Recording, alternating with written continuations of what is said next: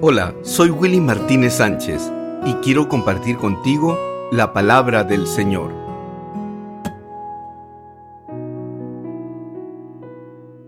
En el Evangelio de Mateo capítulo 2, versículo 1 al 12 dice, Jesús nació en Belén, un pueblo de Judea, durante el reinado de Herodes.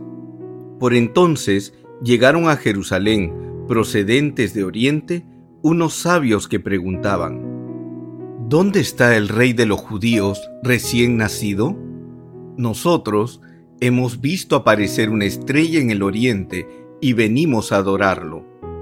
El rey Herodes se inquietó mucho cuando llegó esto a sus oídos, y lo mismo le sucedió a todos los habitantes de Jerusalén. Así que ordenó que se reunieran los jefes de los sacerdotes y los maestros de la ley para averiguar por medio de ellos dónde había de nacer el Mesías. Ellos le dijeron esta respuesta, en Belén de Judá, porque así lo escribió el profeta. Tú, Belén, en el territorio de Judá, no eres en modo alguno la menor entre las ciudades importantes de Judá, pues de ti saldrá un caudillo que guiará a mi pueblo Israel. Entonces Herodes hizo llamar en secreto a los sabios para que le informaran con exactitud sobre el tiempo en que habían visto la estrella. Luego los envió a Belén diciéndoles, Vayan allá y averigüen cuanto les sea posible acerca de ese niño, y cuando lo hayan encontrado, háganmelo saber, para que también yo vaya a adorarlo. Los sabios, después de oír al rey, emprendieron de nuevo la marcha, y la estrella que habían visto en Oriente los guió hasta que se detuvo sobre el lugar donde estaba el niño.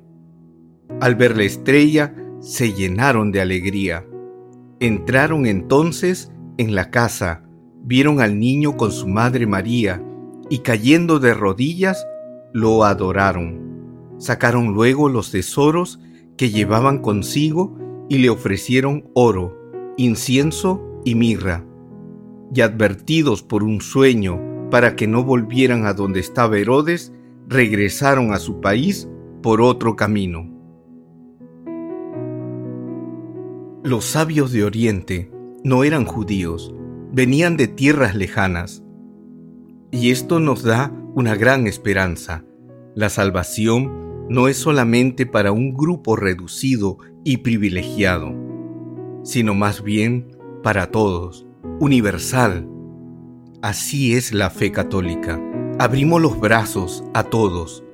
Buscamos anunciar a Jesús el Salvador. Queremos que todo el mundo conozca el mensaje de salvación. Sabios, sencillos, pastores, maestros, amas de casa, gente de cada día. La buena noticia es para todos. Nadie está excluido. Y esto es hermoso. Algo que caracteriza el núcleo del Evangelio es un mensaje poderoso de unidad, de amor, de fraternidad, donde no hay diferencias, donde un pastor sencillo y humilde puede adorar a Jesús tal cual al lado de un sabio, de un hombre culto. El niño Jesús tiene ese poder de convocar a todos. Y sin embargo, habrá gente endurecida en su corazón que rechaza al niño. Y no solo lo rechaza, sino que lo quiere exterminar. El corazón de Herodes está lejos de la verdad. Miente, dice que él quiere ir a adorar a ese pequeño rey. Lo que él quiere es quitarlo de su camino, porque ese niño representa perder sus privilegios, perder todo aquello que él atesora.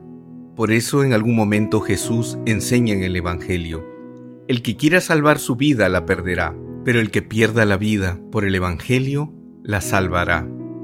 Los sabios de Oriente caminaron guiados por una estrella, pero llegó un momento que la estrella se ocultó pero ellos siguieron buscando, no se detuvieron, no regresaron a sus tierras, perseveraron, Y aunque llegaron al palacio de Herodes, que era muy peligroso, sin embargo, siguieron buscando. Así cada uno de nosotros siempre tendrá una señal de Dios para caminar. Y a veces transitaremos por lugares difíciles, peligrosos, pero Dios no nos va a abandonar. La providencia divina nos protegerá. Y es así que los sabios de Oriente salen y vuelven a ver la estrella. Y la estrella los guía directamente donde estaba el Salvador. Así es Dios contigo y conmigo. Nos guía en cada momento de nuestra existencia. No nos abandona, no nos deja nuestra suerte, pero sí exige que perseveremos, que tengamos fe, porque la misericordia de Dios es más grande que nuestras limitaciones. Porque podemos estar confundidos, pero Dios se encargará, si tenemos rectitud de corazón, de darnos el camino correcto. Por eso, al final, Dios advierte a los sabios que están en peligro y ellos vuelven por otro camino. No regresan al palacio de Herodes. Ese camino es peligroso. El camino de la sensualidad, de la comodidad, de lo faustuoso que puede ser un palacio, de lo atractivo que puede ser la comodidad de un rey, ellos prefieren ir por el camino del desierto, porque ese es el camino que ha de recorrer todo discípulo del Señor. Ánimo hermanos, la estrella brilla, y si en algún momento no la ves, no te desanimes, no te rindas, sigue adelante. Verás que la estrella volverá a aparecer. Tu esperanza se renueva cada día con el amor del Señor. Amén, amén.